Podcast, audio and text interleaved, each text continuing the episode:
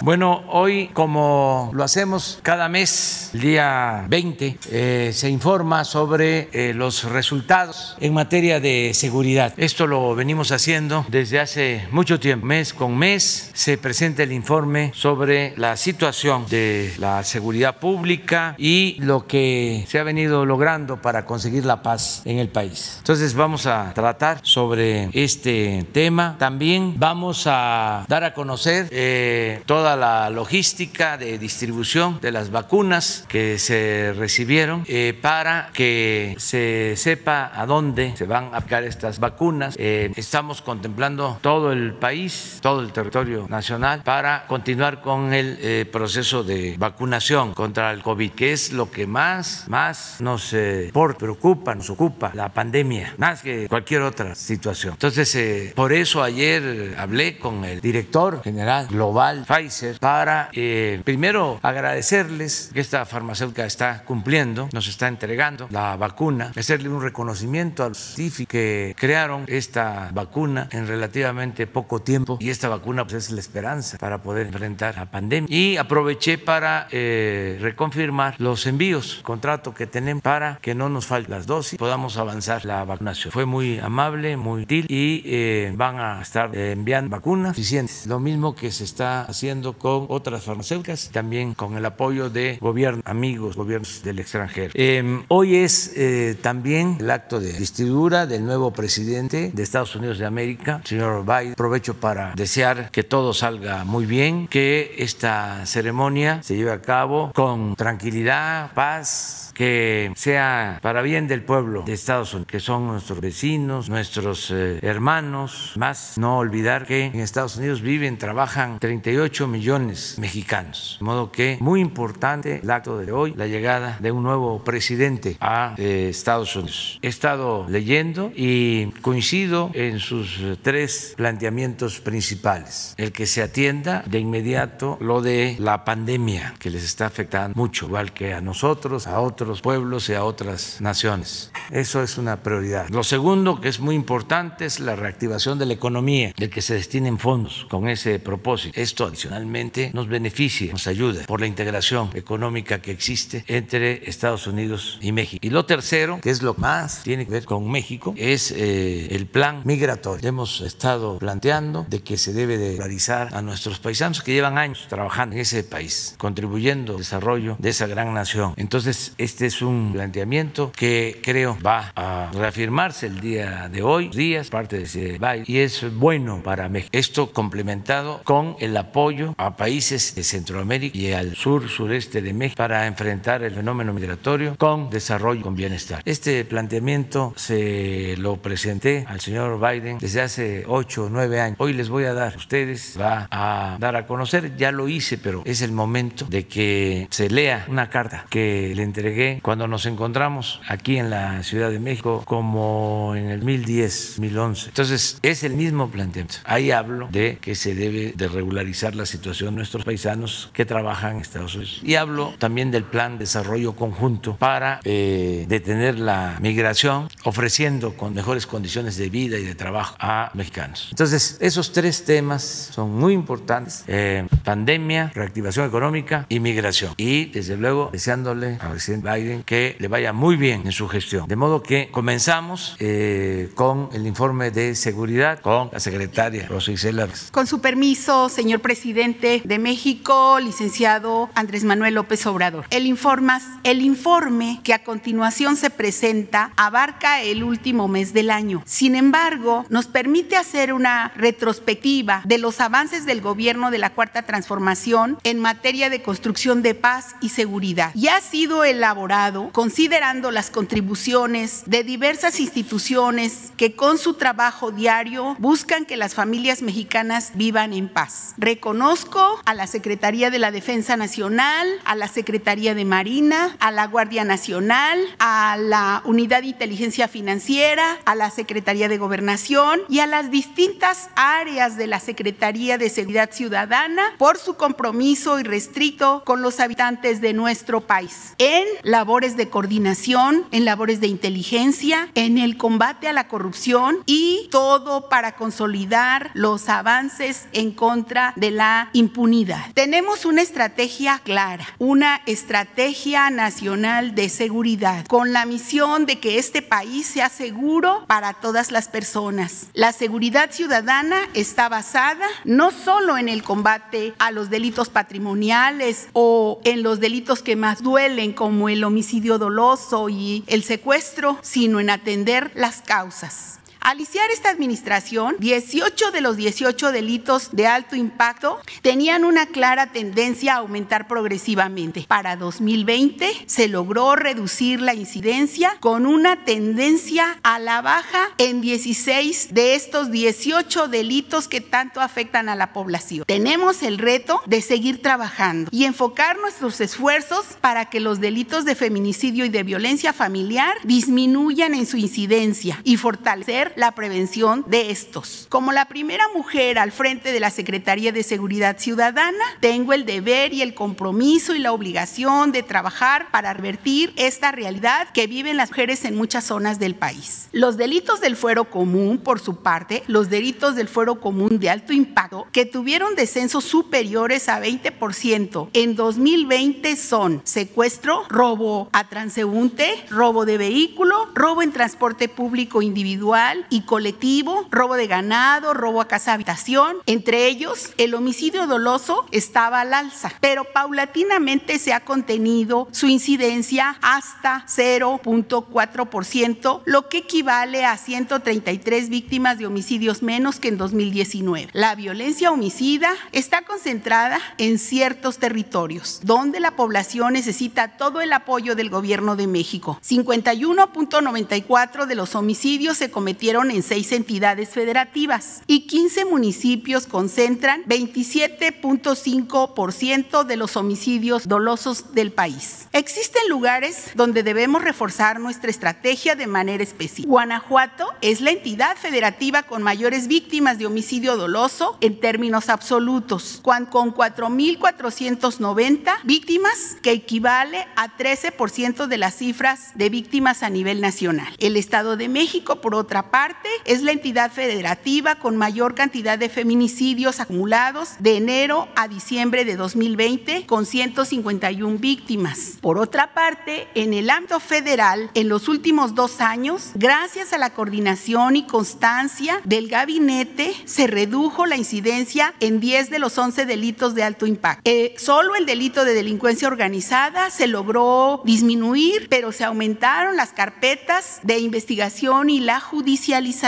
de los grupos delictivos. Lo que también logramos revertir en 2020 fue el alza del delito de secuestro, el cual bajó en 24 entidades federativas hasta alcanzar una reducción total de 36.4% respecto a 2019. Otro de los logros ha sido el combate al robo de hidrocarburos, permitiéndonos un ahorro diario de 163 millones de pesos, lo que equivale a un total de 126.500 20 millones de pesos más en las arcas del gobierno de México, del primero de diciembre del 2018 al 14 de enero del presente año. El robo de hidrocarburos en noviembre de 2018 era de 81 mil barriles por día, cifra que se logró disminuir en 94% a diciembre pasado, lo que representa aún 4.8 mil barriles por día. La estrategia para prevenir la toma de casetas evitó daños patrimoniales a la hacienda pública por 9.587 millones de pesos en 2020 y puedo adelantar que en lo que va de este año se ha evitado una pérdida de 384 millones de pesos. En coordinación con la Unidad de Inteligencia Financiera se ha dado un golpe certero a la delincuencia organizada ya que tan solo en 2020 se bloquearon 19.970 cuentas vinculadas a operaciones ilícitas por 7.750 millones de pesos. En un solo año se hizo lo que la administración anterior, realizó en cuatro. Finalmente podemos decir que rendimos buenas cuentas de la Estrategia Nacional de Seguridad y seguiremos trabajando con constancia y vocación para conquistar la paz que nuestro pueblo merece. Por favor, el señor subsecretario Ricardo Mejía. Gracias. Con su permiso, señor presidente, señora secretaria, secretarios, eh, vamos a las cifras. Se confirma en el caso del homicidio doloso la disminución del 0.4% con relación a 2019 que se adelantó desde el 31 de diciembre. Ya con los datos del Secretariado Ejecutivo se confirma la reducción. Diciembre tiene una reducción de 1.9 con relación a noviembre del año pasado, es decir, del 2020. Y diciembre es el mes más bajo de homicidios en lo que va de la presente administración. Siguiente. Esto es importante porque se confirma con este dato del menos 0.4% una reducción de 133 homicidios con relación al año pasado y no había habido en el país desde el 2015 una disminución en el crecimiento de homicidios. Esto es importante. Veníamos de una espiral de crecimiento donde incluso en un año se creció el 28.1% de un año al otro y por primera vez desde 2015 hay una reducción, ahora con el 0.4% menos en 2020. Siguiente. Esto también se da en la tasa de homicidios por cada 100 mil habitantes. Hay una disminución de menos 1.3%, eh, disminución que no se veía desde el 2015 por primera vez en cinco años. Siguiente. Como lo comentaba la secretaria Rosa Isela, seis estados del país concentran casi el 52% de los homicidios, siendo estos Guanajuato, Baja California, Estado de México, Chihuahua, Jalisco y Michoacán, que concentran ese 51.9%. Siguiente. En el caso de Guanajuato también hay que señalarlo, que se cerró el mes pasado de diciembre con 300 homicidios dolosos. Fue el mejor mes de todo el año 2020 y se sigue trabajando para seguir eh, disminuyendo la incidencia delictiva en este delito tan grave en Guanajuato. Siguiente. Hay 15 municipios que concentran el 27.5% de los homicidios dolosos. Ya se arrancó por instrucción del presidente el plan estratégico para estos eh, municipios que se verá reflejado en el próximo informe porque se arrancó eh, con un periodo de desfase, pero ya se verá reflejado el próximo mes. Sin embargo, aquí están estos 15 municipios, eh, siendo el mayor Tijuana y sucesivamente los 15. Hay que destacar que estos son los datos acumulados de diciembre de 2018 a diciembre de 2020 porque hay municipios con disminuciones sensibles como son los casos de Benito Juárez, Cancún, Quintana Roo y Acapulco, Guerrero. Siguiente. En cuanto a los feminicidios, en diciembre 31 se habló de un aumento del 0.3%. Sin embargo, ya con las carpetas eh, verificadas del Secretariado Ejecutivo, la,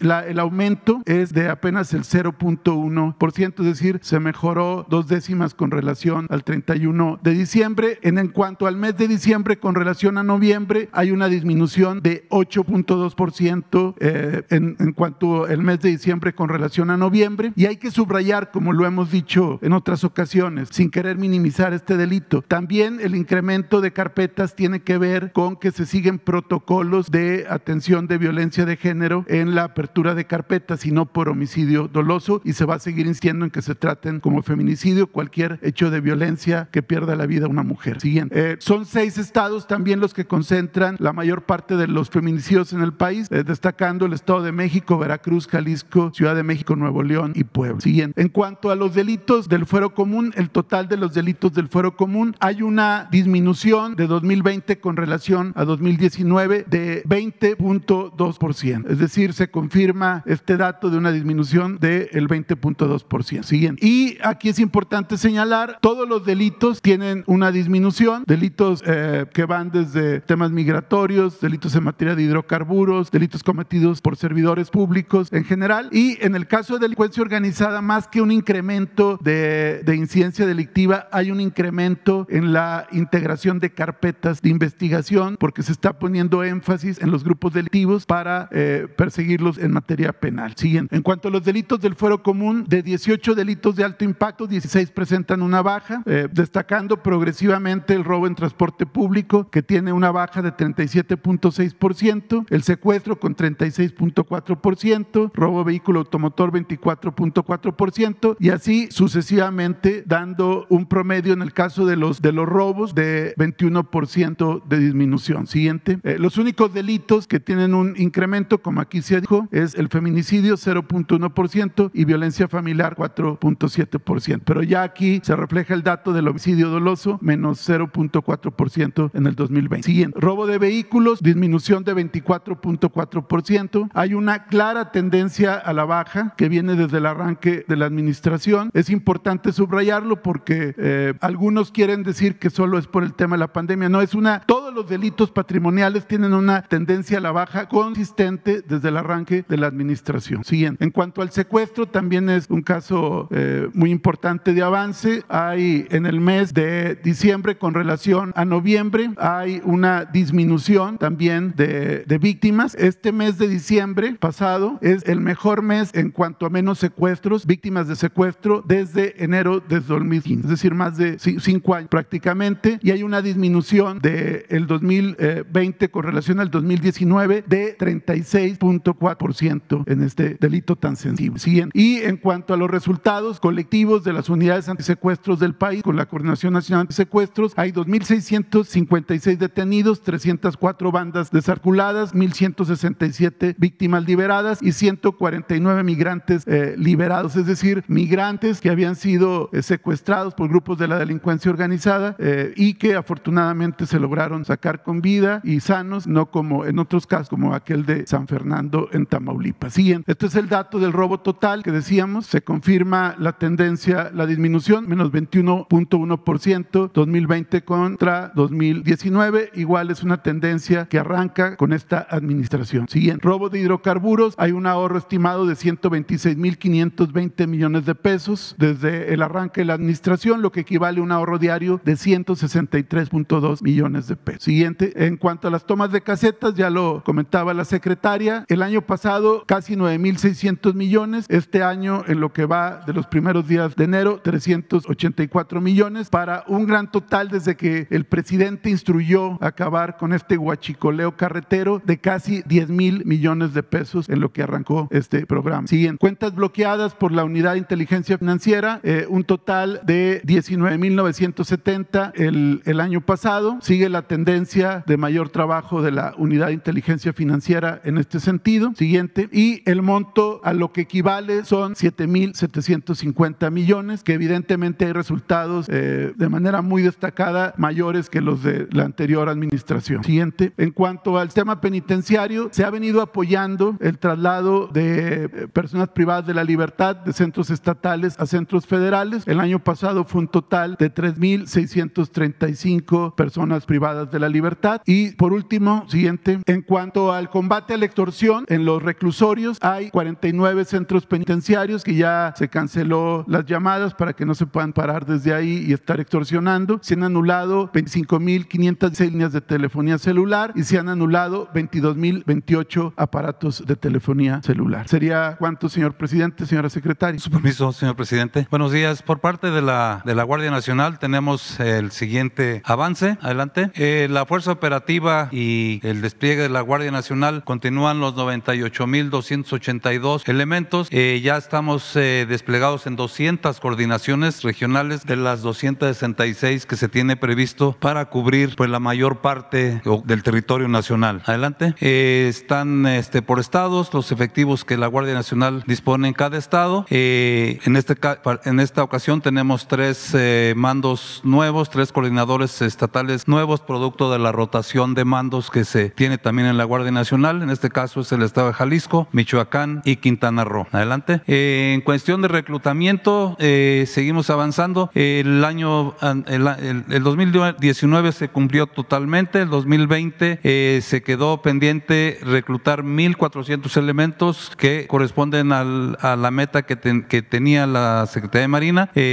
continuará este reclutamiento hasta completar sus 7.000 elementos de del 2019. Para el 2021 la meta es de 7.400 elementos a rectar y de esta manera eh, cumplir la meta de tener 50.000 eh, nuevos elementos eh, de los, en los primeros tres años. Adelante. en la construcción de cuarteles para poder desplegar al personal de la Guardia Nacional, tenemos 2019 se concluyeron ya totalmente todos los cuarteles, los 91 del 2020 se han concluido totalmente 39 y 52 todavía se encuentran en la fase de construcción. Estos deben estar concluidos en este mes o a principios del mes de, febrero. Para el 2021 tenemos 76, que construir 76 cuarteles nuevos para tener al final del año 248 cuarteles de la Guardia Nacional. Adelante. Eh, esos cuarteles o compañías de la Guardia Nacional pues necesitan su equipamiento y ya tenemos totalmente equipadas 100 compañías, eh, como pueden ver, eh, requieren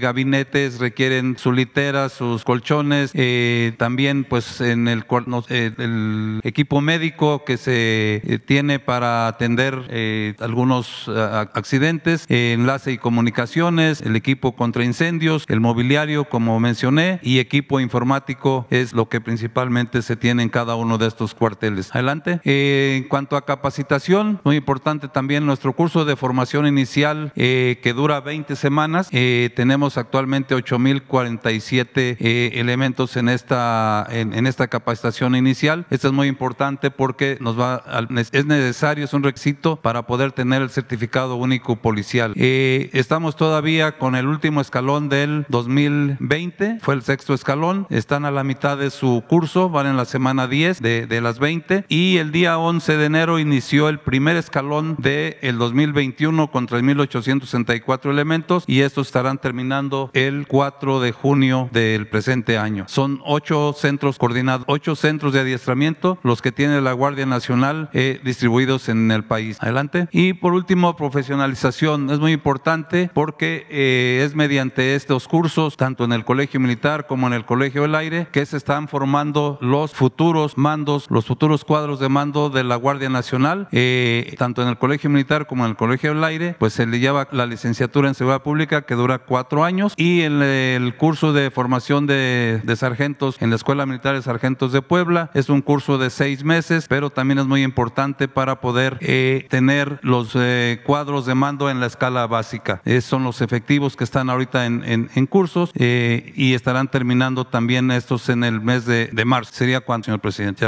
Con su permiso, señor presidente, vamos a exponerles aquí de la, el despliegue territorial en todo el personal de las fuerzas federales. De los, del total de efectivos eh, desplegados se encuentran el 86% y este tipo, estas eh, las aeronaves, las embarcaciones, etcétera. La que sigue, por favor. El personal desplegado del primero al 19 de enero tenemos 152.538, tanto en, el, en, las, en las fronteras norte, frontera sur, en los litorales, etcétera. Y aquí viene cada uno de ellos que les vamos a ir viendo uno por uno. La que sigue. En lo que se refiere a operaciones para la construcción de las paz, tenemos 85.346 elementos desplegados. Lo que se ha hecho ahorita con este eh, personal, tenemos recorridos eh, carreteros, se lleva esta cantidad. Igualmente detenciones aeronaves, 3 a lo que va del 19, del primero al 19. La que sigue. En lo que se refiere a operaciones de infantería en marina, tenemos 6.516 elementos desplegados y operaciones de infantería se han llevado a cabo 167. La que sigue, por favor. En lo que se refiere a operaciones navales para la aplicación de la ley, tenemos cuatro en la sonda de Campeche, operaciones de camarón, ayuda a, con la pesca, interdicción marítima es todo lo que los recorridos que hacen en los litorales y la vaquita marina en el Alto Golfo de California. En las operaciones de sonda de Campeche llevamos 34 operaciones a la fecha, artes de pesca aseguradas en apoyo a, esta con la pesca y metros de redes aseguradas 900 de, normalmente son aquí en el Alto Golfo de California. La que sigue. En lo que se, se refiere a protección de seguridad de puertos, tenemos 1.157 elementos. Se lleva a la fecha 660 operaciones de vigilancia y se han asegurado 20 paquetes. La que sigue, por favor. En lo que se refiere a salvaguarda de la vida humana en la mar, tenemos 33 estaciones navales de búsqueda y de rescate eh, distribuidas en ambos litorales con 728 elementos. Se han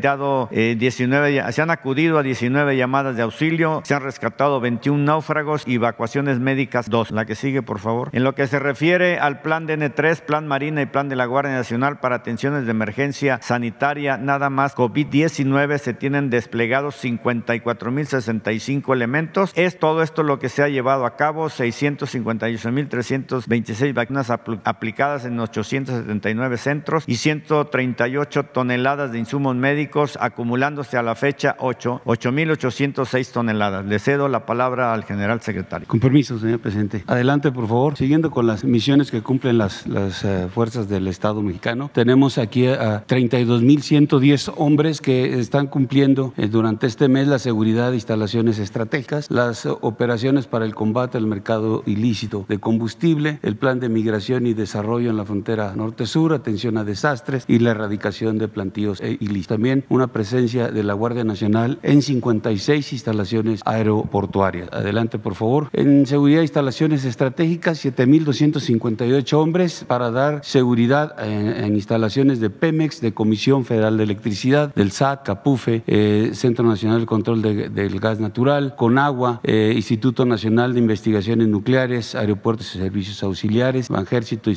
y Banjico. Eh, estas instalaciones se concentran la mayor cantidad en Veracruz, 46, 37 en Tamaulipas, 21 Estado de México. Aquí sigue, por favor. En operaciones para el combate al mercado ilícito de combustible, eh, durante el mes eh, se continuaron dando la seguridad a los ocho ductos prioritarios que establece que ha establecido Pemex, son 1.447 kilómetros y hemos empleado 3.067 hombres. La, mayor presencia de esta actividad se sigue estableciendo en, el Estado de México, Guanajuato, Hidalgo como primer lugar, Michoacán y Tamaulipas. se han detenido a 19 personas, se han localizado 549 tomas clandestinas, recuperado 906.907 litros de combustible, cinco predios asegurados, 91 vehículos asegurados. Y también en el, en el mes se eh, están em, realizando el plan de transporte de combustible terrestre en apoyo a Pemex con las 612 autotanques que se tienen en operación. Se han distribuido en este mes 4.200 millones de litros de combustible en las 15 rutas de abastecimiento que se tienen considerados. Adelante. En lo que eh, se refiere al plan de migración y desarrollo de la frontera norte y sur, se continúan con 3.748 hombres, con 30 puestos de revisión migratoria, 347 puntos de control migratorio. Se han rescatado en lo que va del año 2.439 migrantes y se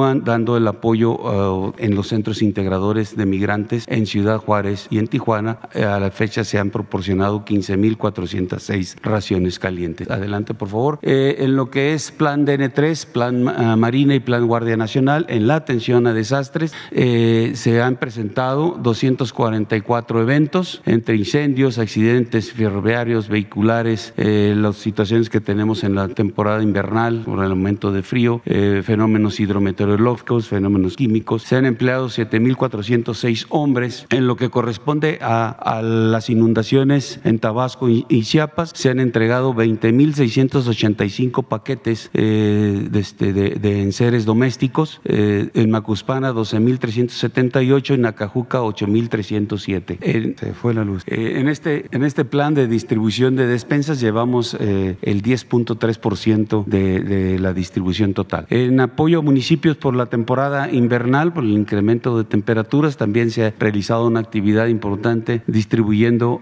este, artículos para que puedan este, pues, solventar el frío. Bebidas calientes, pan, paquetes con galletas, artículos e insumos básicos y también un, un, patrullaje de reconocimiento y vigilancia para identificar a las personas que en algún momento eh, tienen, están sufriendo esta situación de, incremento de temperaturas. Eh, dentro del plan de distribución de insumos por la temporada invernal se aplicará en Durango y en Chihuahua de manera intensiva. Eh, se están recibiendo 200.538 insumos entre lo que corresponde a despensas, láminas, cobertores, colchonetas, rollos de hule, kits de limpieza, kits de aseo personal y mascarillas. Este, se tiene programado que a partir del día de mañana iniciemos la distribución en todas las áreas que la Coordinadora Nacional de Protección Civil ya nos estableció, ya eh, este, eh, eh, mencionó los, los puntos donde tenemos que ir a entregar y las personas que vamos a apoyar. Adelante, por favor. Los resultados del Estado mexicano en el combate al narcotráfico, este es el trabajo de todas las fuerzas del Estado. Aquí en erradicación de plantíos y aseguramiento de drogas, en el mes 6 hectáreas de marihuana, 96 de amapola erradicadas, eh, en, marihuana 601 kilogramos asegurados, 2.348 kilogramos de cocaína. Estamos eh, empleando 7.031 hombres eh, para estas actividades. Adelante, por favor. En cuanto a laboratorios, en el mes se aseguraron tres. llevamos también 45 kilogramos de metanfetaminas, 36 kilogramos de fentanilo. Adelante. 86.490 dólares americanos asegurados casi 3 millones de pesos moneda nacional, 249 armas de fuego, 4 eh, de este Barret calibre 50, adelante, y finalmente los 801 vehículos asegurados y dos aeronaves. Estos son los resultados totales durante lo que va del año. Es todo. Ahora vamos a este, informar sobre eh, la distribución de las vacunas. Eh, vamos a que se sepa dónde se van a aplicar las vacunas que acaban de recibirse. Eh, hay un plan de distribución, de logística, de transporte. Lo va a explicar también el general Sandoval. Y luego Hugo López Gatel va a informar sobre vacunas en general. De modo que... Aquí tenemos el plan para la distribución de, las vacunas, de, de, las que acaban de arribar. Por favor, la siguiente. el, el, día de ayer fueron distribuidas desde vacunas en diferentes puntos, aquí en la Ciudad de México, también aquí el Banco de Tejidos en Toluca, Estado de México, eh, las de aquí de la Ciudad de México están en el INCAN. Eh, estas, estas vacunas, al igual, pasar a la siguiente, al igual que las del Laboratorio Estatal de Salud Pública en Guadalupe, Nuevo León, y las que eh, están en el 69 Batallón de, Infantería en Saltillo, Coahuila, todas estas se, se, van a distribuir el día de hoy. Si regresamos, por favor. iniciamos la distribución a las 8 de la mañana. todas las rutas de distribución inician a esa hora. Unas van por tierra, esta del de, Estado de México, se, sale a las 8 de la mañana hacia los hospitales. La de Lincán sale unas rutas terrestres que van eh, inicialmente al 81 Batallón, a Tlalpan. Eh, ahí son para los 50 hospitales de la Ciudad de México. Y también eh, las rutas terrestres que van a Hidalgo, Morelos, Puebla, Querétaro y Tlaxcala. también de Lincán salen hacia la base aérea número 19 y en, el aeropuerto de la Ciudad de México, todo lo que va por vía aérea para distribuir a los 25 estados restantes. Eh, la distribución aérea la iniciamos a las 10 de la mañana hacia esos estados, de ahí se trasladarán eh, a, los puntos principales en los estados, posteriormente a los diferentes hospitales, donde la recibirán la brigada de este, eh, correcaminos que está en cada uno de ellos. Y tenemos considerado para la aplicación de estas vacunas, al igual que la anterior, eh, tres días. Adelante, por favor. Este es el mismo esquema, nada más saliendo de, Guadalupe y de Saltillo. De, Guadalupe se, inicia el traslado hacia los hospitales. De Saltillo inician rutas eh, terrestres y rutas aéreas. Hay eh, rutas que van hacia hasta Piedras Negras, entonces tenemos la necesidad de hacerlo aéreo para poder en el menor tiempo posible poner a disposición las vacunas en los hospitales y, al eh, entregárselas a las brigadas que ahí se encuentran. Adelante, por favor. Es la distribución de las vacunas, las 219.375 dosis, 480 hospitales a los que hay que distribuir eh, las vacunas, eh, los 32 centros de redistribución, que son los estados, las ciudades en los estados. hicimos nueve rutas aéreas, 40, empleando 41 aeronaves. tenemos 127 escoltas de seguridad en 127 rutas y las brigadas pues integran de la misma manera como se hizo la vez anterior. se activan 480 brigadas en esta ocasión. Estamos eh, iniciando eh, a las, o la primera entrega será a las ocho y media en la Ciudad de México. Estamos a las 8, la distribución terrestre, ocho y media estaremos en el primer punto. Y el último punto eh, será en el Nayar, Nayarit a las 23 horas, ya la, última, el último hospital que estaremos entregando el día de hoy. Y el día de mañana a las 8 de la mañana estará dando inicio a la vacunación. La que sigue, por favor. La brigada que se integra de la misma manera, 480 brigadas que se eh, ponen en ejecución el día de hoy bajo el mismo esquema, la misma responsabilidad de coordinar toda esta actividad de vacunación. Adelante, por favor. Esta es la, lo que es el plan de las rutas aéreas que van a los estados.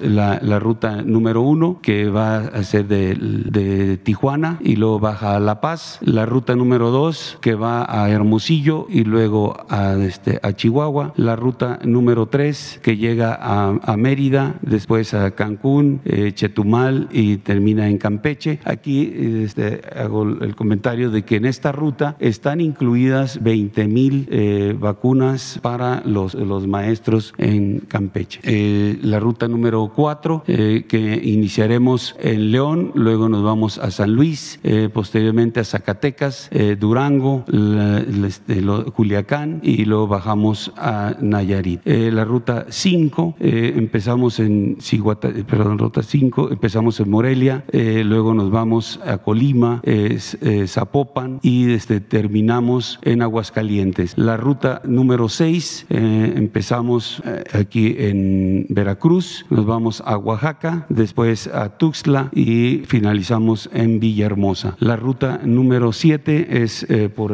helicóptero, es la única ruta que tenemos por helicóptero y este, eh, vamos a Chilpancingo, eh, posteriormente a, Acapulco y terminamos en Cihuatanejo. La ruta número 8 la empezamos en Tampico, luego Ciudad Victoria, Reynosa y terminamos en Nuevo Laredo. la ruta número 9 vamos a empezar en Apodaca, este, de ahí hacia, hacia Punto Saltillo, Monclova, Piedras Negras y Torreón. Esas son las, las nueve rutas. Hubo, a diferencia del, del plan anterior, algunas modificaciones para hacerlo más eh, reducido el tiempo de entrega. Eh, modificamos estas rutas del norte y modificamos la ruta de Coahuila para poder hacerlo con más rapidez. En esos estados nos tardamos un poco la vez anterior. La que sigue, por favor. Estas son las rutas ya eh, en específico, las que acabo de dar.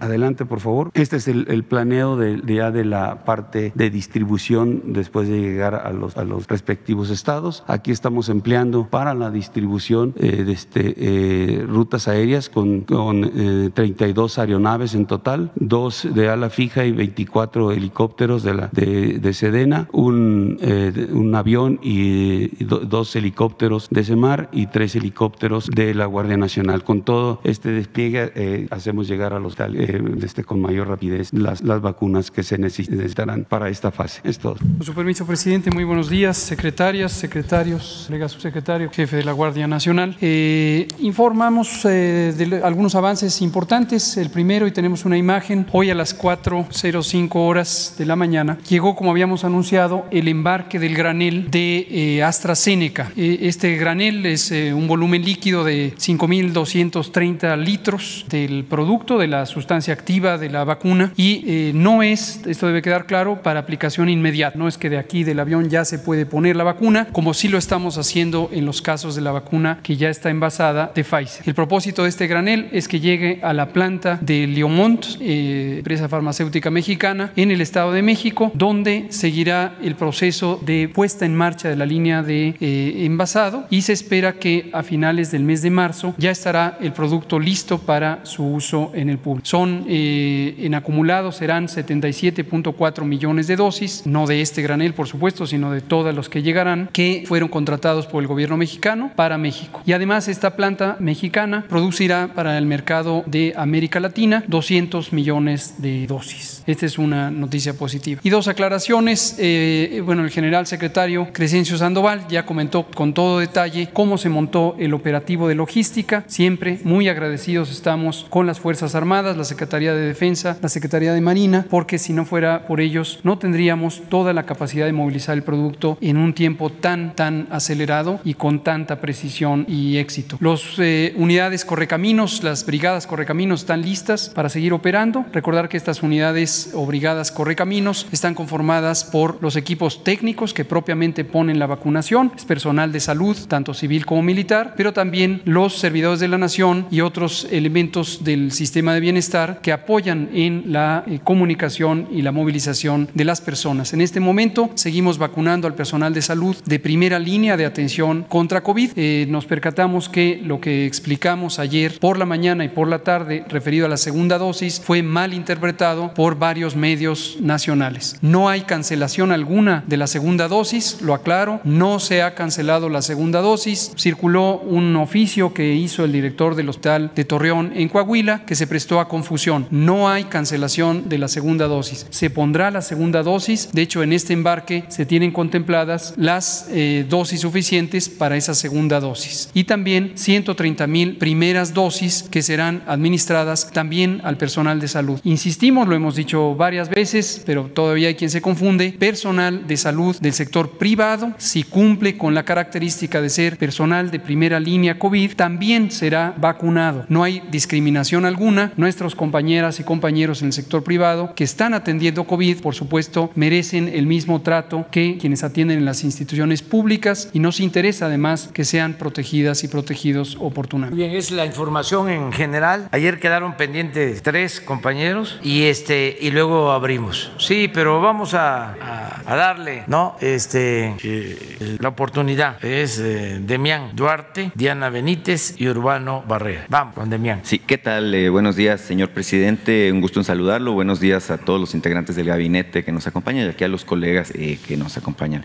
Eh, señor presidente, hay un tema en particular con el que incluso me tocó abrir la plática con usted, la primera rueda de prensa mañanera de este año, el tema del gas. En aquel momento yo le hacía ah, ver a usted y al procurador del consumidor, Ricardo Sheffield, un asunto de que, bueno, las empresas de gas están despachando eh, litros de menos, eh, sobre todo en lo que tiene que ver con los tanques estacionarios. Ese asunto, bueno, eh, manifestó el procurador que ya se atendió, que ya se revisó y que prácticamente no existe. Sin embargo, queda un tema y hay un clamor generalizado. Perdón, omití presentar, soy Demian Duarte del canal Sonora Power de YouTube, de Lobos FM de Hermosillo y Política y Rock and Roll Radio.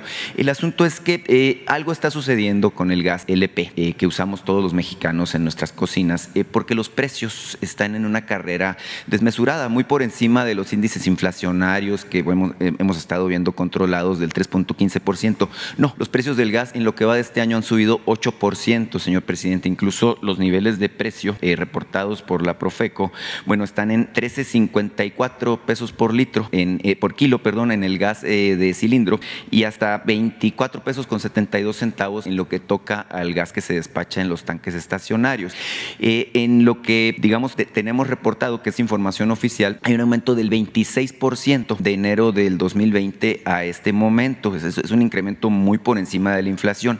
Pero encima de ello, las empresas concesionarias del gas eh, eh, tienen márgenes enormes. Eh, yo los estaba revisando los márgenes respecto a lo que les cuesta el gas y en lo que lo venden. Y por ejemplo, en el caso de los cilindros es del 90% el margen.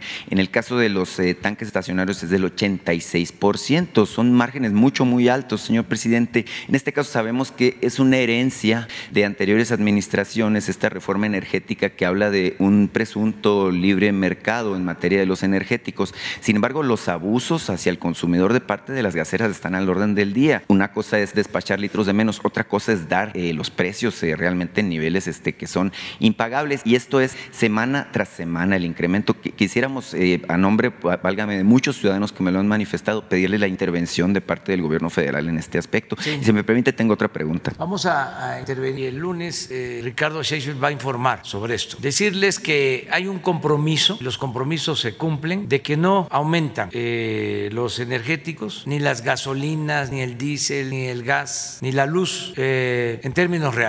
No van a aumentar durante el sexenio y lo he venido cumpliendo. Incluso en el caso de las gasolinas, del diésel, ha habido disminución en términos reales. Y así va a ser con el gas. Y en efecto, eh, iniciando enero, pensando que era una cosa de temporada, se han dado incrementos. Eh, no sé en qué proporción, pero eh, vamos a hacer el análisis, la revisión, para que se cumpla el compromiso de que no haya aumentos en los combustibles por encima de la inflación. Ese es el acuerdo. Entonces el lunes Ricardo va a informar y se van a aplicar medidas y esto es como tú lo planteas para garantizar el compromiso de que no haya aumentos.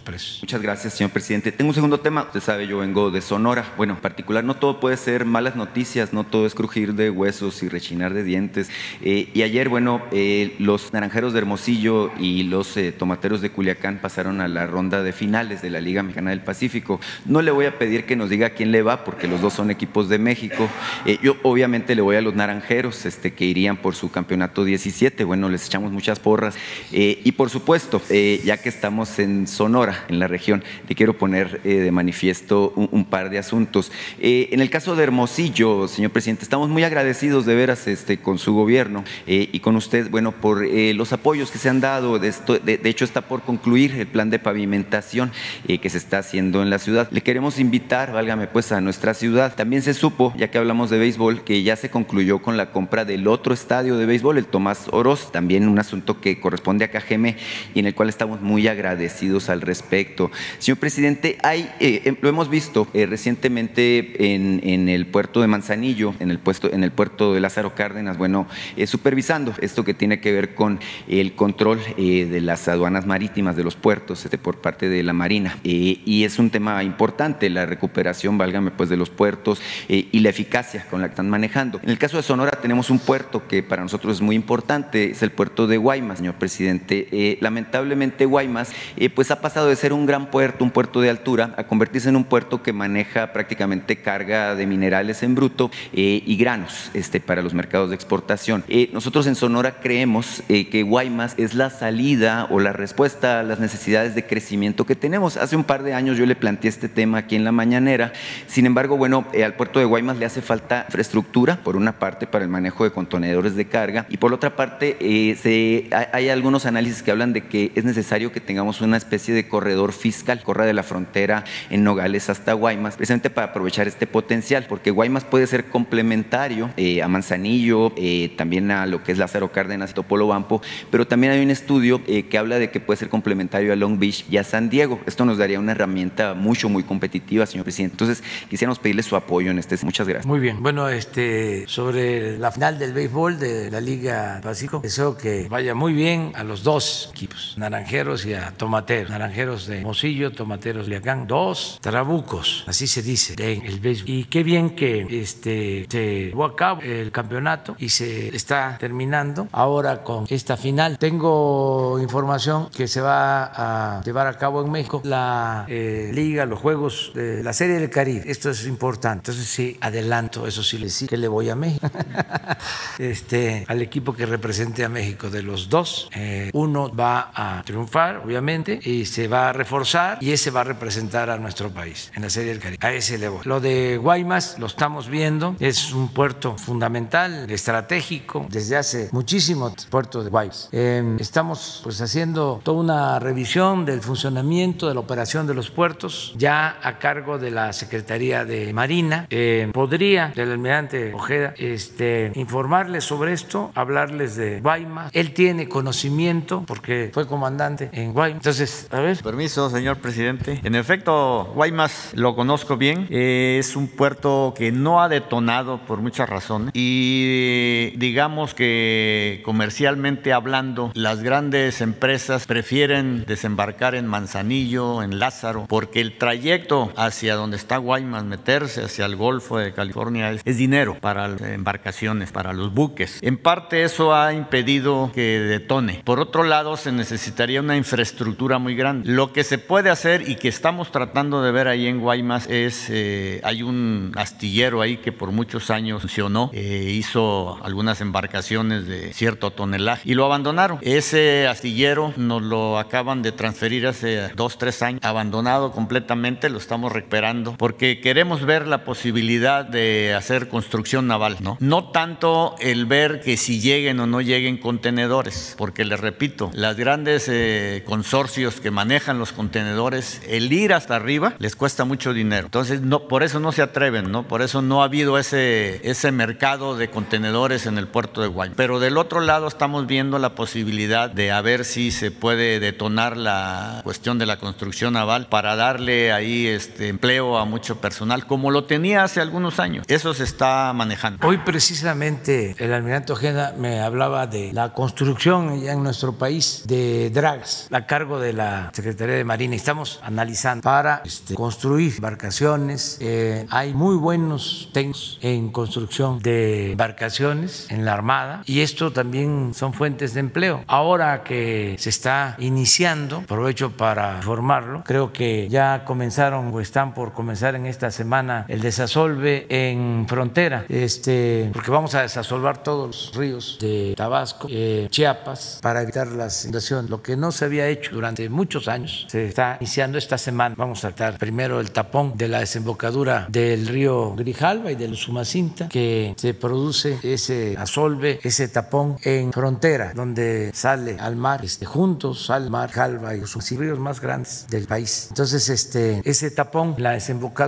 este, pide que haya corriente de las aguas, por eso los estancamientos. Bueno, ahí vamos a comenzar esta semana, pero también con otro plan de dragado en el río González y en otros ríos. Y eh, se están haciendo contrataciones de dragas, son de Holanda, este, las dragas que se están contratando con este propósito, pero también se están utilizando dragas de la Secretaría de Marina, se van a adquirir nuevas dragas y se va a iniciar plan de acción de dragas México. Eso Eso es lo que me planteó el almirante. Eso es lo que podemos este, responderte. Este, se va a ver la posibilidad del astillero para Guaymas, este, siempre pensando en Guaymas y en Empalme y desde luego en Cajeme. Y es cierto, también eh, ya se adquirió el estadio Ciudad Obregón, así como se hizo con el estadio Héctor Espino, Mosillo, eh, se adquirió, ya se cumplió con ese compromiso, el estadio de Ciudad Obregón, eh, que va a ser una escuela para el deporte y se va a utilizar ese espacio para la recreación, para el deporte, porque es muy importante el que podamos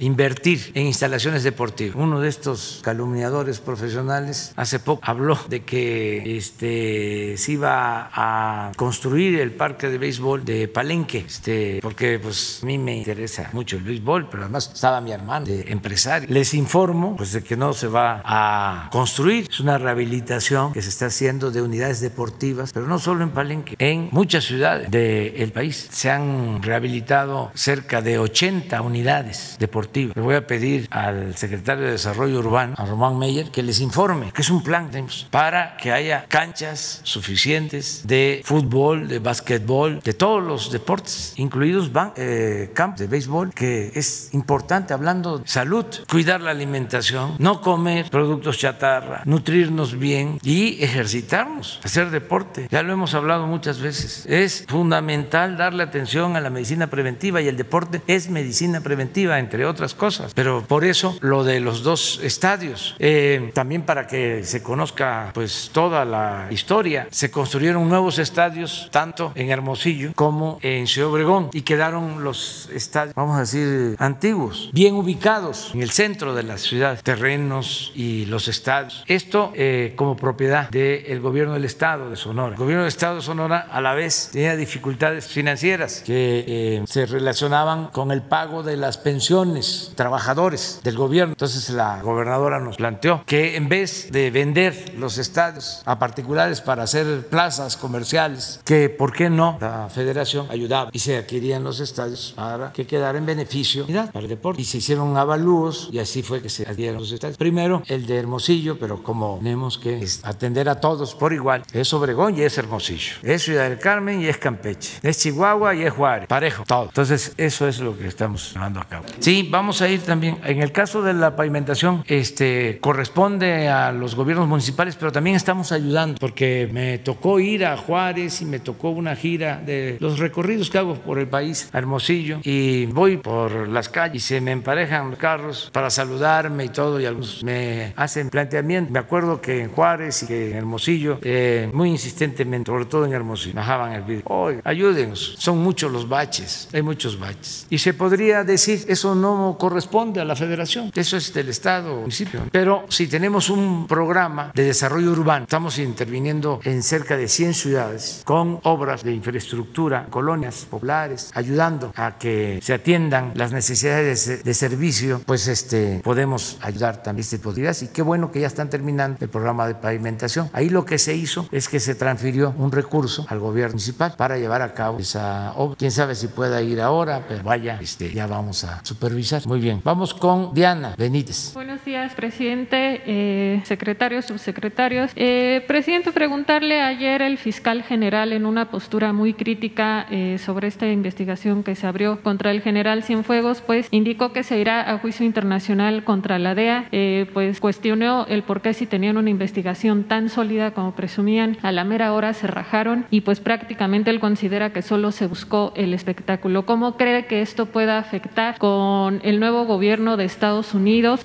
¿Qué va a hacer el gobierno de México para reconstruir esta confianza, para tratar temas de seguridad? Porque pues evidentemente se quedó trastocada con, con esta situación. ¿Qué me puede responder, por favor? Pues que se tiene que buscar que haya cooperación ordenada, respetuosa y que no haya injerencismo de ningún gobierno. Que nosotros no nos metamos en asuntos que corresponden a Estados Unidos y que también ellos no vengan a eh, meterse en asuntos que nos corresponden a nosotros. Y como somos vecinos y necesitamos ponernos de acuerdo para trabajar de manera conjunta, pues tienen que definirse bien las reglas, cómo va a ser la cooperación, porque eh, antes eh, había una intromisión indebida, violatoria de nuestra soberanía por parte de las agencias del gobierno de Estados Unidos. Demasiado protagonismo al grado de que hasta opinaban los embajadores de Estados Unidos sobre asuntos internos de México y se les permitía. Entonces sí queremos la cooperación, pero con respeto a nuestra soberanía. En este caso fue indebido lo que se hizo porque se detiene al general Cienfuegos y no hay prueba. Ahí está el expediente que dimos a conocer. Por eso tomamos la decisión de que se diera a conocer. Y sí, es hasta para preguntarse ¿y de parte de quién? ¿Cómo es posible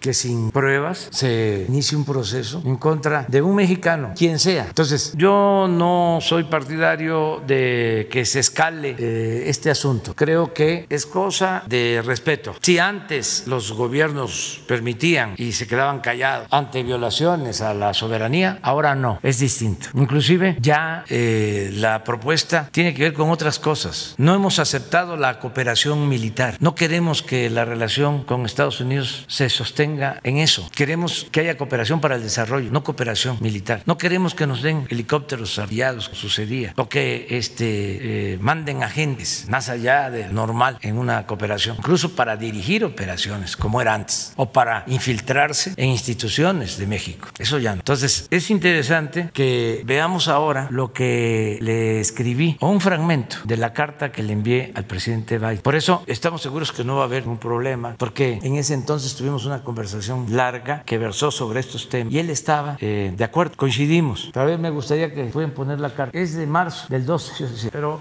al final casi la azul para abreviar. El anterior, el párrafo, eh, un anterior a este. Aquí, ah, sí, adelante, adelante. Aquí está. En este marco, ciudadano vicepresidente, es que les propondremos formalmente, en su momento, un cambio sustancial en la relación bilateral entre nuestros gobiernos. Estamos preparados para convencer y persuadir a las autoridades de Estados Unidos de que por el bien de las dos naciones es más eficaz y más humano aplicar una política de cooperación para el desarrollo que insistir, como sucede actualmente en el 2012, en dar prioridad a la cooperación policiaca y militar. Hoy, por ejemplo, el monto de ayuda de Estados Unidos a México, en el 12 estaba de presidente el señor Obama y el señor Biden de vice, es de 478 millones de dólares. Esto además de ser muy poco, casi en su totalidad, 450 millones de los 478 en el 12 se destina a la llamada iniciativa Mérida. Con claridad decimos que nuestra propuesta es obtener más recursos y cambiar las prioridades. Lo primero debe ser el desarrollo y el empleo. Los problemas de índole económico y social no se resuelven con medidas coercitivas. Con respeto a quienes piensan de otra forma, expresamos que no es con asistencia militar y de inteligencia o con envíos de helicópteros y armas como se remediará el problema de la inseguridad y de la violencia en nuestro país. Tampoco se detendrá el flujo migratorio construyendo muros. Fíjense desde cuándo todavía no llegaba el presidente de Trump. Que hay que aclarar que el muro se viene construyendo desde hace mucho tiempo. Cada presidente de Estados Unidos ha hecho su parte de muro, sea demócrata o republicano. A ver si mañana ponemos aquí de los 300, de los 3.180 kilómetros de frontera, cuánto muro se ha construido y qué presidente de Estados Unidos lo construyó, quiénes han construido más, porque es una información que se debe de conocer. No se detendrá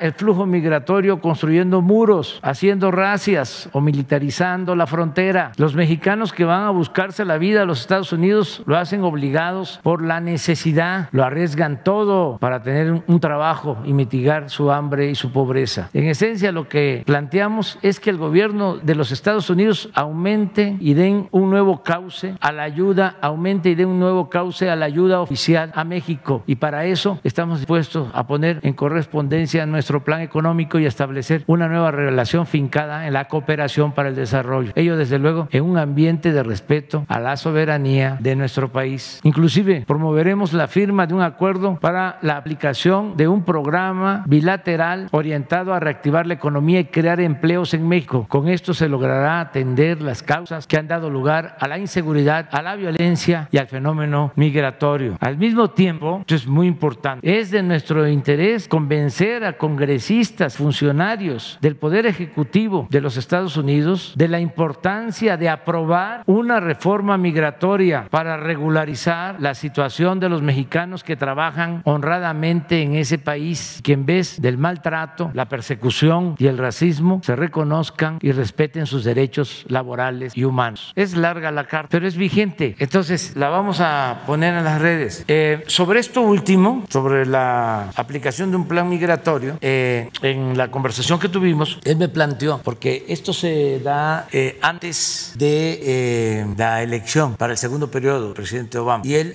me dice que tienen compromiso de llevar a cabo la reforma migratoria, que este, tenían que enfrentar oposición interior de Estados Unidos, pero que habían tomado esa decisión. Al final no se llevó a cabo la reforma en el segundo y último periodo del presidente Obama. Entonces pasa el tiempo. Ahora llega el presidente Biden, conoce muy bien este planteamiento. Él hace el compromiso en la campaña. Y yo espero que el día de hoy o días posteriores se dé a conocer lo del plan de migración, la regularización de nuestros paisanos que están allá, en qué va a consistir, cómo se les va a eh, respetar el derecho que tienen de eh, ser reconocidos como ciudadanos estadounidenses, que tengan la doble nación. Una pregunta, eh, no sé si tuvo alguna conversación telefónica con Donald Trump para despedirse y también si buscaría una nueva llamada con el nuevo presidente de Estados Unidos, que harían un encuentro. No, ya no pude este, despedirme del presidente Trump. Sí, este, aprovecho para expresar que fue buena la relación que tuvimos el presidente y creo que en beneficio de México, en distintos asuntos. Fueron pocos los eh, desencuentros, las diferencias, una en particular,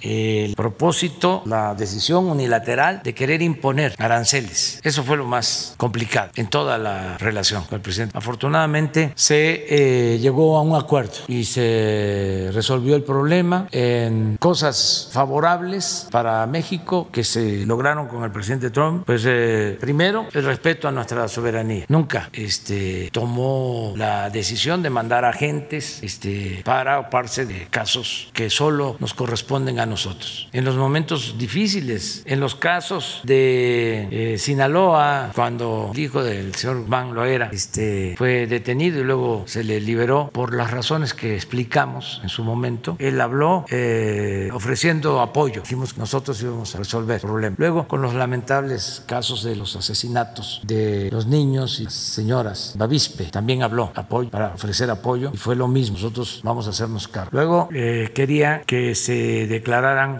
terroristas a los narcotraficantes mexicanos. dijimos que no estábamos de acuerdo, precisamente para evitar injerencias, porque si un gobierno extranjero señala de que un mexicano es terrorista, los entran, este, detienen, nosotros no podemos permitir eso, nosotros somos independientes y estamos eh, renovando el poder público para que las autoridades de México sean eficientes, confiables, honestas. Esa es la nueva etapa. Ahora con esta diferencia que se tuvo, este, pues muchos pensaron que estuvo mal, ¿no? Que se liberara al general Cienfuegos, porque eh, durante mucho tiempo ha existido, y a veces con razón, de que la autoridad mexicana es eh, ineficiente, cómplice, corrupta, y que lo que hacen en Estados Unidos es eh, magnífico, que ellos sí actúan con rectitud. Esa era la magia, y sigue existiendo eso. Imagínense cuántas películas de Hollywood hemos visto sobre los buenos policías estadounidenses, las series, todo el profesionalismo. ¿Cómo vamos a imaginar que una agencia en Estados Unidos haga una investigación tan incipiente como la que hicieron para caso del general Cienfuegos? Por eso mi decisión fue, vamos a transparentar, porque no nos van a creer si no damos a conocer el expediente, como hay esa creencia de que allá son muy buenos y acá somos muy malos, pues entonces van a decir, el presidente está protegiendo al general Cienfuegos. El presidente pues es lo mismo, este, tiene relaciones de complicidad, establece relaciones de complicidad. No, no somos igual, no. Entonces no esperaban, por todos nuestros adversarios, que se diera a conocer el expediente, porque hasta ahora no hay nadie que yo haya este, escuchado o haya leído que defienda el expediente, porque fue fabricado. Entonces cuando dije aquí fabricaron el delito, es eso. Entonces ya si el fiscal dice, voy a llevar el asunto a instancias internacionales, yo ahí ya no me meto. Y yo digo, no, es mejor. Claro, yo respeto mucho a Alejandro Hertz, pero creo que lo mejor es nada más definir bien las reglas, este, sin estridencias. Es decir, va a haber cooperación, pero es así. Vamos a ponernos de acuerdo. Este, y necesitamos mantener una muy buena relación con el gobierno de Estados Unidos y no tengo la menor duda de que va a ser así. Entonces, regresando con el presidente de Trump, eh, hubo respeto, tuvimos eh, que reducir los volúmenes de producción de crudo en un momento difícil porque se estaba cayendo el precio del petróleo y nos estaban pidiendo la OPEP y la no OPEP una reducción de 300 mil barriles diarios. No podíamos y hablamos por teléfono porque México no aceptó y hasta el final este, el gobierno de Estados Unidos eh, aceptó reducir ellos 200 mil barriles más, que le correspondía a México, que nosotros solo eh, bajáramos la opción en 100 mil barriles. Eso fue importante. Luego, muy importante lo del el tratado, el que se haya eh, logrado un acuerdo para eh, poner en práctica el tratado, porque esto significa inversión para el país, creación de empleo. Ahora que van a reactivar la economía de Estados Unidos, nosotros nos ayuda. Ya estamos en una situación mejor en lo económico. Nuestra economía es de las que más se están, eh, o mejor, se están recuperando en el mundo. Eh, en los últimos tiempos se ha apreciado nuestro peso como no sucedía mucho tiempo. Y esto tiene que ver con el tratado, con eh, lo que significa México para invertir, para crear empleo, también por la seguridad que hay en el país, porque hay un auténtico Estado de Derecho. Antes no había Estado de Derecho, era Estado de chueco, de cohecho. Entonces los inversionistas saben que hay reglas claras, no hay corrupción, este, a nadie se le pide mordida, soborno. Entonces eso nos ayuda mucho, es prestigio. Y por eso sí, agradecerle al presidente Trump que termina por la forma como se trató y no tengo, repito, ninguna duda, estoy tranquilo, optimista, porque va a ser muy buena la relación con el presidente Biden. Finalmente, presidente, nada, le preguntaría, el lunes Ricardo Anaya anuncia que buscará de nuevo la presidencia para 2024, que le va a copiar la estrategia prácticamente de recorrer los municipios. ¿Alguna opinión, alguna recomendación? Nada, nada, vaya bien. Urbano. Buenos días, señor presidente. Buenos días, señores secretarios, señores secretarios, de subsecretarios. Eh, yo le quiero de, actualizar información sobre un tema y hacerle dos, dos preguntas muy concretas. Eh, la primera tiene que ver eh, con la situación allá en la Sierra Sur de Sinaloa, el caso que estamos manejando desde hace unos meses. Eh, comentarle que las familias de Cozalá, Sinaloa, están contentas y agradecidas por la contundencia con que avanzan los trabajos para la reapertura de la mina San Rafael. Todas las negociaciones están dando aquí en la Secretaría de Gobernación. Eh, lo mismo este, agradece su líder, Napoleón Gómez Urrutia, el secretario este, de la sección 333, Yacer Beltrán Curioca, y todos los secretarios del sindicato minero, señor presidente. Eh, los mineros reiteran su apoyo y, como usted sabe, el conflicto estalló el pasado 26 de enero eh, a las 3 de la tarde. Faltan seis días para que se cumpla un año y la petición de ellos es pues que ojalá antes de, de esta fecha eh, haya un, un, acuerdo. Confían en todas las gestiones que ha estado haciendo usted, eh, estas negociaciones también con la Embajada de Canadá y ellos dicen que están listos para trabajar. Ya ve que ganaron el recuento y todo esto, pero hay accionistas dentro de la empresa que insisten en que se reactiven ocho órdenes de aprehensión de denuncias que ya están con, este, contestadas. La intención obvio de ellos es negociar con, con alguna ventaja y por eso este, le, le solicitan este, este apoyo, ¿verdad? Es, son cosas que se pueden ir superando fácilmente. Hay buena disposición, pero que, que usted esté al tanto de esto que está pasando para terminar con esta que llaman ellos esclavitud de, de 14 años. Esa sería la actualización de, de, la información. Quisiera plantearle dos preguntas de otro tema, señor presidente. Sí, Gracias. Cosola se está atendiendo lo del conflicto de la mina, lo está viendo la secretaria de Gobernación. Ahora que lo estás planteando, me ha informado que se va avanzando, pero eh, vamos a, a, pedirle que este, se junten de nuevo las partes y se resuelva lo más pronto posible. La, la primera pregunta, eh, ya en otro tema. Eh, hace poco más de un año, usted dio a conocer que aquí en Palacio se encontraron eh, micrófonos. nos llegó información,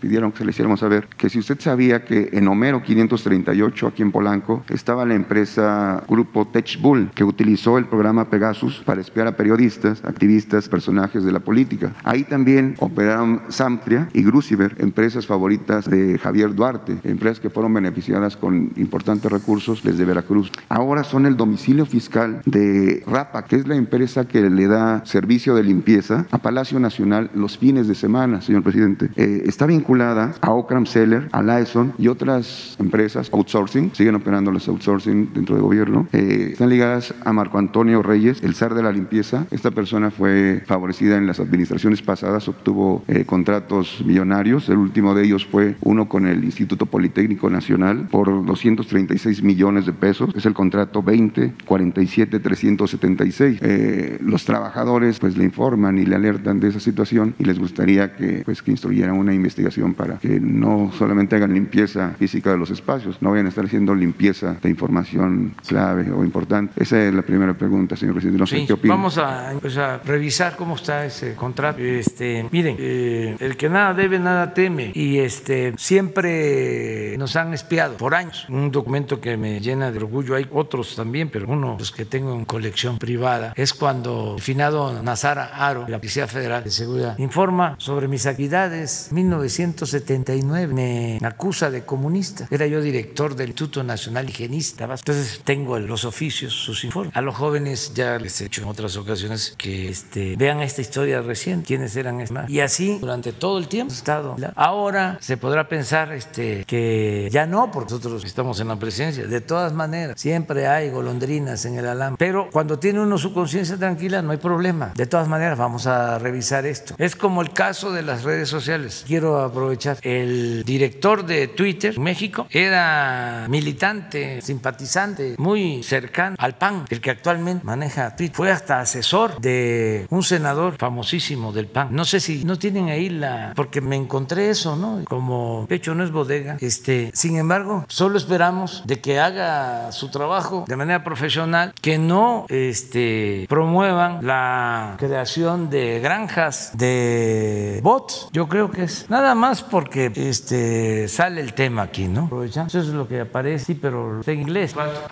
Cámara de Senadores, asesor, pero del grupo PAN, de un senador famoso que no voy a mencionar su. Organizar actividades y eventos que promovieran las políticas y posiciones del partido internacionalmente. Preparar discursos e informes para legisladores del partido cuando tuvieran que abordar problemas internacionales en la ONU, relación México-Estados Unidos, Latinoamérica, migración, Tratado de Libre Comercio, etc. Esto es lo que aparece de, de él, dicho o escrito por él mismo. A ver si no hay más. Ah, bueno. Director de logística en el equipo de transición del presidente electo de México de septiembre de 2006, noviembre de 2006. O sea, cuando entra Calderón, coordinó, a ver, pon eso, la recepción de más de 700 invitados a la toma de protesta de Calderón. Manejo de recursos humanos, asignación y ubicación de acuerdo a las necesidades. Este es otro, este director de relaciones interinstitucionales del Instituto Nacional de Migración desde diciembre del 2006 a septiembre del 2007. Coordinó las relaciones del instituto con organismos no gubernamentales, grupos académicos y otras instituciones gubernamentales. Moderó el Consejo Ciudadano del Instituto Nacional de Migración y la Mesa Interinstitucional sobre niños, niñas y adolescentes no acompañados y mujeres embarazadas. Eso es, esto es de su página. Esto es importante porque no son solo las instituciones ¿no? o los organismos o decir Twitter o Face, sino a ver quiénes este, manejan estas instituciones, quiénes son, este, porque ustedes que son periodistas saben que es muy, muy, muy difícil que haya neutralidad. Es muy difícil en el periodismo la objetividad, conseguir eso. Por lo general, en la política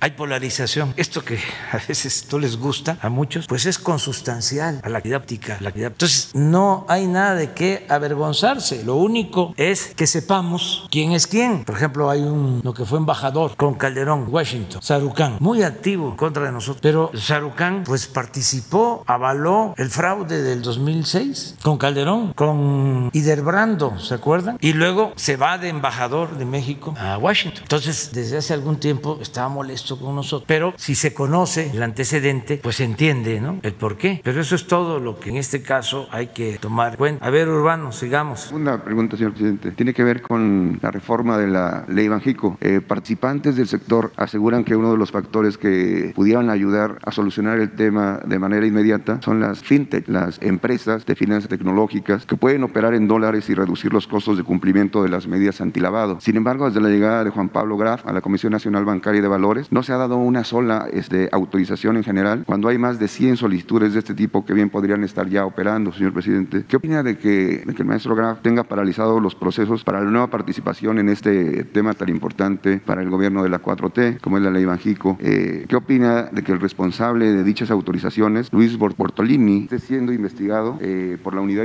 financiera eh, por el tema Obedrech eh, durante gestión en Pemex? ¿Y qué opina de que no haya querido publicar la lista de empresas solicitantes? Eh, ¿Es necesaria una investigación aquí en la, en la comisión? ¿Hay irregularidades o ni siquiera hablar de posibles colusiones y moches? ¿no? ¿Qué opina, señor presidente? Pues que lo vea el secretario de Hacienda, que seguramente va a tomar nota de lo que estás planteando. En el caso de la reforma que tiene que ver con el Banco de México, es un asunto que se está atendiendo en el Poder Legislativo, en el Senado. Mi opinión es que se llegue a un acuerdo, que este, se deje eh, a sal la autonomía del Banco de México. Nos conviene a todos.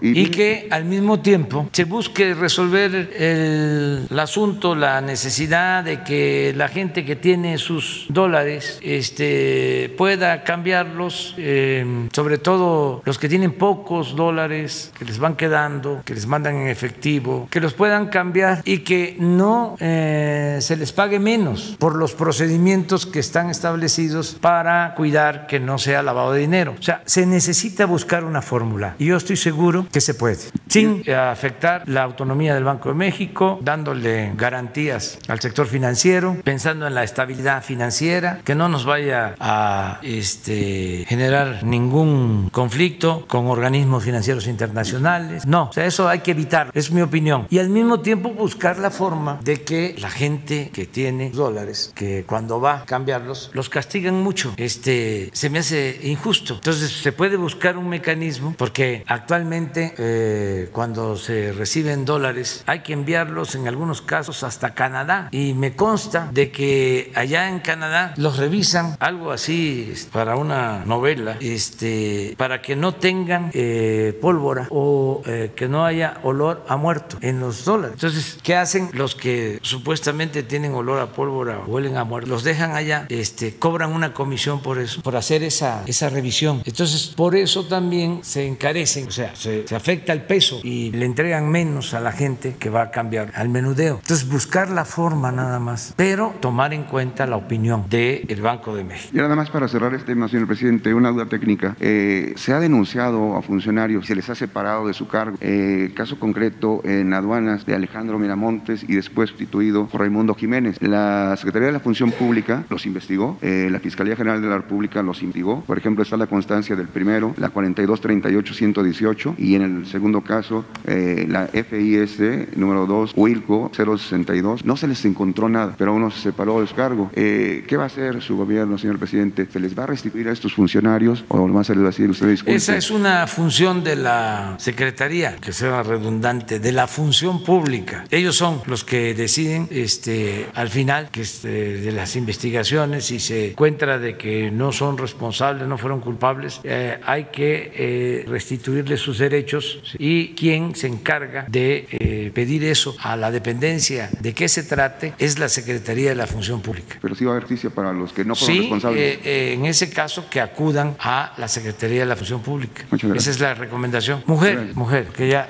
Gracias, presidente. Del Escobar, de Tiempo TV. Eh, un poco insistir en el tema de Cienfuegos, del caso Cienfuegos. Lo que decía ayer el fiscal general de la República es un tanto que eh, cómo él iba a ejercer acción penal por una situación del- de la cual ya se habían desistido de los cargos. Lo que él mencionaba es que lo estaban metiendo en un campo que a él no le corresponde, que es una cuestión política o diplomática. Preguntarle ahí, o la duda que surge es, ¿cómo es que entonces México pudo tener esta, pues por llamarlo de alguna manera, injerencia en el Poder Judicial de Estados Unidos para que se des- destieran de los cargos, para que en México pueda ser eh, juzgado? Era previsible que si allá desistían de los cargos, aquí seguiría como hombre libre porque llegó como tal. Pues sí, es que este hubo un extrañamiento de parte nuestra, hubo una nota diplomática. Nosotros este, nos inconformamos porque hay eh, acuerdos que no se cumplieron para la cooperación y no nos informaron. Y es lo mismo. ¿Cómo les vamos a informar? Me acuerdo que eh, todavía no dábamos a conocer el expediente y ahora me gustaría que diera a conocer su opinión. Un exagente de la DEA que este, lo primero que salió a decir, no conocía el expediente, estoy seguro. Lo primero que salió a decir y este, lo usaron como cero para cuestionar al, al gobierno, este, atacarnos. Lo primero que salió a decir es, ¿cómo le vamos a dar información? Sí, son unos este, deshonestos, no podemos darles información. No, nosotros no aceptamos ese trato. Si hay cooperación, además hay un acuerdo de compartir información y no se hace, pues se está eh, violando el acuerdo y se nos está tratando este, como si fuésemos empleados de un gobierno extranjero. Se nos está ninguneando. No es saber, yo hago lo que quiero en México. No, México es un país independiente, libre, soberano. No somos colonia de nadie. Todo respeto, somos Estado asociado. Entonces, eh, ellos se dieron cuenta de que se había cometido un error y por eso nos mandaron el expediente. Pero entonces cabría la investigación en contra de la DEA por desistir de cargos, pero al mismo tiempo fue el gobierno mexicano el que pidió que destiera de los cargos, no porque no fuera culpable, sino por una cuestión diplomática. No, es que ¿cómo vas a juzgar a alguien si no hay pruebas? Ni en en México, ni en Estados Unidos, ni en ningún lugar del mundo. Esto independientemente de ser una situación jurídica, es un asunto ético y es poner la ética por delante. Es como poner la justicia sobre el poder. Es lo mismo. Entonces mandan el expediente, se hace una revisión inicial, no hay nada, o sea, no hay contundencia, no hay pruebas. Así como les consta, este, está fabricado el expediente y se estaba fabricando el delito o los delitos. No les gusta que se hable de eso, de que se fabrica, se fabricaron los delitos, se fabricaron los delitos, pero es la realidad, es la realidad. Entonces, este señor de, de exagente de la DEA declara de que este, no se podía dar a conocer porque entonces nosotros no somos de confianza, nosotros no aceptamos ese trato. Entonces, cuando mandan el expediente, pues lo que se hace, a ver, eh, este, que la fiscalía resuelva, que investigue a fondo. Finalmente, bueno, estos señalamientos que hacen no generan en México preocupación por lo que sucede en el ámbito militar. Usted hablaba de que, bueno, funcionarios de su gobierno también hablaban de que recibieron al país como un cementerio y usted ha mencionado que una de las causas, bueno, pues es la no atención a los jóvenes, pero también el contubernio entre autoridades y grupos criminales. ¿No sería el momento de que se investigara hasta arriba dónde llegó, pues, precisamente este contubernio? ¿No hace ruido el hecho de que señalen a Salvador Cienfuegos? Hay denuncias presentadas y que este, sigan su curso y nosotros no las hemos seguido, al contrario, estamos este, interesados en que se aclare. Lo que no se puede, repito, es fabricar delitos. Esto es una vergüenza. Yo sé que este, a lo mejor no les gusta y no tengo eh, duda acerca de eh, la aceptación de nuestra postura parte de los eh, funcionarios en Washington. Yo creo que ellos entienden bien. El problema está más abajo porque tenían demasiada influencia este, y había mucha dispersión o existe en el manejo de estas cosas y este, niveles medios. Y luego los este, agentes aquí en México, formales y no formales, hasta encubiertos. Yo veo las posturas de periodistas, digo con todo respeto, y yo, bueno, si este parece agente, ya está más preocupado por la DEA que por la verdad.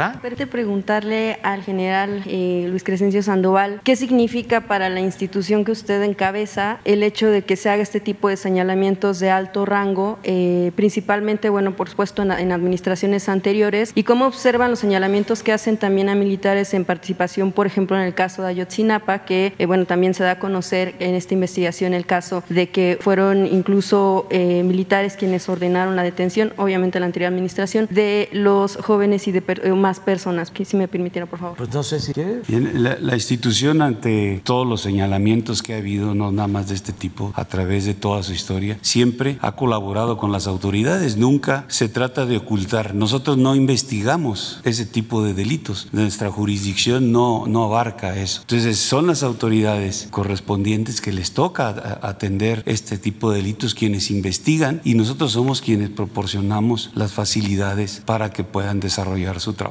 Siempre ha sido así, siempre lo hemos hecho en todos los casos, en todo, todo, lo que está presentándose de Ayotzinapa, damos la información, tenemos eh, la, obligación de hacerlo así. Nuestra jurisdicción militar, cuando llega a, a, detectar algún delito que se vincula con el orden eh, común, el orden federal, eh, pues pasa la información, pasa la, la, investigación y son ellos quienes se encargan. Nosotros, nuestra jurisdicción militar, nada únicamente atiende delitos del orden militar. Todo lo demás se, son las autoridades correspondientes quienes hacen las investigaciones. Al interior de la corporación general, eh, ¿qué se comenta sobre estos casos y sobre todo eh, también, bueno, pues preguntarle si este tipo de situaciones que suceden en Estados Unidos, que son señalamientos a la defensa nacional en México, manchan el prestigio de la corporación? De, de, en el, hacia el interior de la institución todos sabemos cómo, cómo se, se maneja la parte de, de,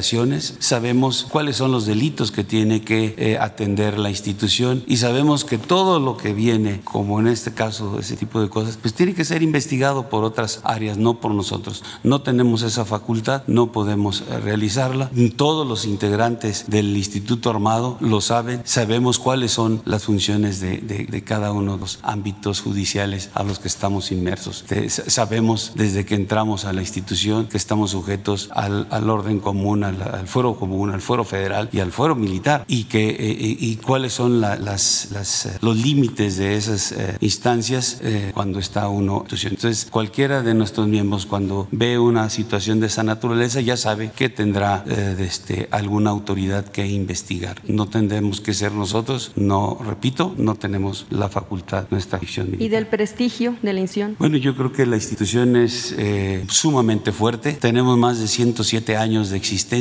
y si alguno de nuestros elementos en el transcurso de cumplimiento de sus misiones, en el desarrollo de diferentes actividades, comete errores, pues eh, tendrá que responder ante esos errores. Pero esos errores de forma particular creo que no o, este, dañan la imagen de una institución que ha sido este, muy representativa del Estado mexicano y que siempre su historia desde el- su nacimiento en la revolución pues eh, ha sido una parte importante. Gracias, general. Ya nada más finalmente a la, a la secretaria Rosa Isela Ya, pregunta. Nada más, mira, este, acerca de la, de la opinión del pueblo, que esto es importante. ¿Qué opina el pueblo de las Fuerzas Armadas? A ver, busquen este, la última encuesta del INEGI, la última. Pero esto se repite en todas las encuestas. Las instituciones más respetadas, aprobadas por el pueblo de México, no sé cómo sea en otros países, pero en nuestro país, las dos instituciones que tienen más aprobación, no solo en el ámbito gubernamental, sino en general, si hablamos de empresarios, si hablamos de iglesias, si hablamos del medio educativo, del gobierno en general, las dos instituciones más reconocidas por el pueblo son la Marina y la Secretaría de Defensa. Traen el 80% de aceptación. Esto, aunque se sabe, este, en ciertos círculos no se comparte a nivel general. Por eso lo estoy repitiendo. Y esto obedece pues, al origen también de nuestro ejército. Es distinto el ejército mexicano al ejército de otros países. El ejército nuestro surge de la revolución. Uno de los mejores presidentes de México, militar, el general Lázaro Cárdenas del Río. De los tres que yo considero mejores presidentes, Benito Juárez, el mejor, toda la historia. Francisco y Madero y Lázaro Cárdenas. Uno de ellos militar. Entonces, no es el ejército prusiano de otros países. Este ejército no se ha convertido en parte de la oligarquía. Yo he dicho varias veces que cuando me tocó resolver sobre quién iba a estar a cargo de la Secretaría de la Defensa, hice una investigación. Lo mismo, el caso de la eh, designación del nombramiento del secretario de Marina.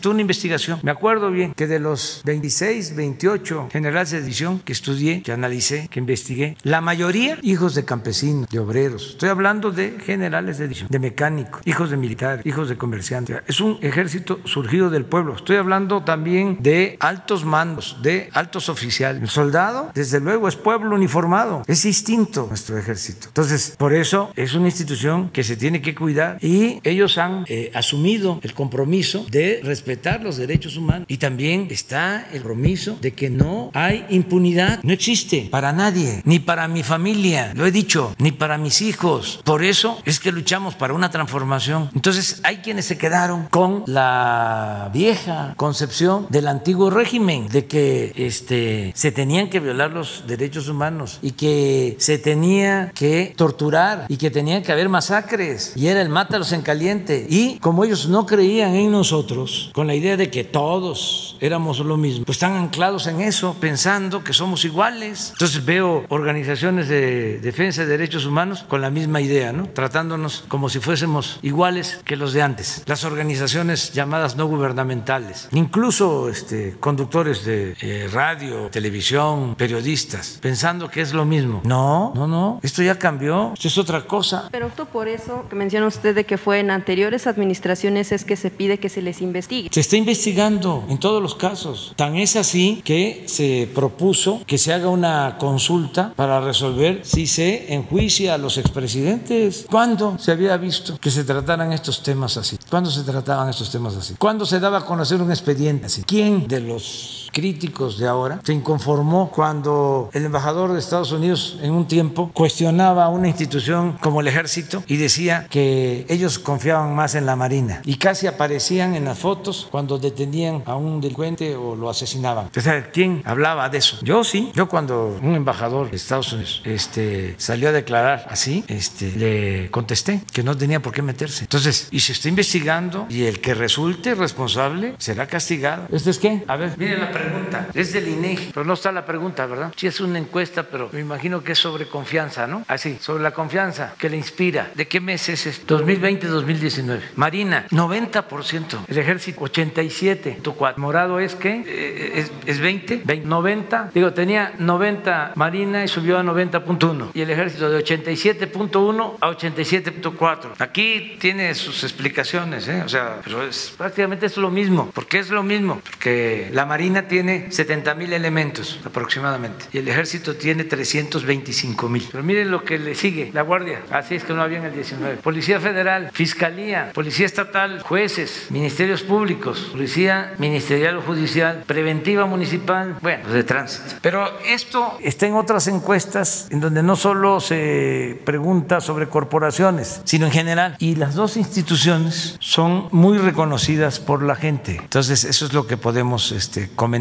Una más si el 28 sí iba a venir, el 28 sí iba a dar el informe o el plan para combatir feminicidios. Sí, sí va. ¿Qué, qué, no, ¿En qué cae? ¿Qué sí, sí, sí hay. Una más, la compañera, la compañera, pues ya, ya, se alargó mucho hoy, ¿eh? Es que nosotros... Buenos días, presidente. Eh, Erika Ramírez, de la revista Contralínea. Presidente, trabajadores petroleros advierten que algunos de sus líderes, como el secretario general interino Manuel Limón y el secretario de la sección 34, Héctor Sosa, están movilizando a sus agremiados para paralizar petróleos mexicanos por supuestos incumplimientos al contrato colectivo de trabajo. Pero todo esto es orquestado por el ex líder Carlos Romero de Champs, quien aún manda en ese sindicato y trae sed de venganza en contra de su gobierno. Con ese paro se busca apoyar al PRI y eh, esto será en el próximo proceso electoral. ¿Qué opinión tiene al respecto? Pues no creo yo que hagan eso. ¿eh? Este, no sería este, bien visto porque no hay eh, razón. Se atiende bien a los trabajadores. Nosotros estamos muy contentos con el desempeño de los trabajadores de Pemex, de la Comisión Federal de Electricidad. Se han portado a la altura de las circunstancias. Estamos rescatando a Pemex, rescatando a la Comisión Federal de Electricidad con el apoyo de los trabajadores, de los técnicos de estas dos empresas públicas. No se despide a trabajadores. Antes este, eran despidos y despidos y despidos de trabajadores, eso ya no sucede. Les voy a dar dos datos. Uno, este, nos ofrecían los líderes de antes, para no personalizar, que si les dábamos más canonjías a los líderes, al sindicato, pues, o a la representación sindical, si no se les quitaban privilegios, incluso acordados por los gobiernos y los directivos de PEMEX, que si nos eh, ajustábamos a eso, ellos estaban dispuestos a hacer que se aumentara la edad de jubilación. ¿Sí me explico? Ofrecían, a cambio de que ellos se quedaran con privilegios, aceptar que aumentara la edad de jubilación en PEM para los trabajadores. Los mandamos al carajo. No es ninguna grosería. Ya una vez dijimos que el carajo es una canastilla, ¿sí? Que está en un barco, ¿no? Arriba, ¿sí? Más, nada más. Otro dato, en el gobierno anterior le aumentaron la edad de jubilación de manera injusta a los trabajadores electricistas. Nos los plantearon los trabajadores. Hicimos el compromiso con ellos y ya cumplimos, quedó como estaba. Es decir, se canceló esa cláusula del contrato. Entonces, se está dando atención especial a los trabajadores. Eh, yo entiendo que como va a haber elecciones, este, pero no solo las elecciones eh, constitucionales, eh, me refiero a las elecciones de diputados, de gobernadores, presidentes municipales, también van a haber elecciones de dirigentes sindicales, porque se tiene que democratizar la vida sindical.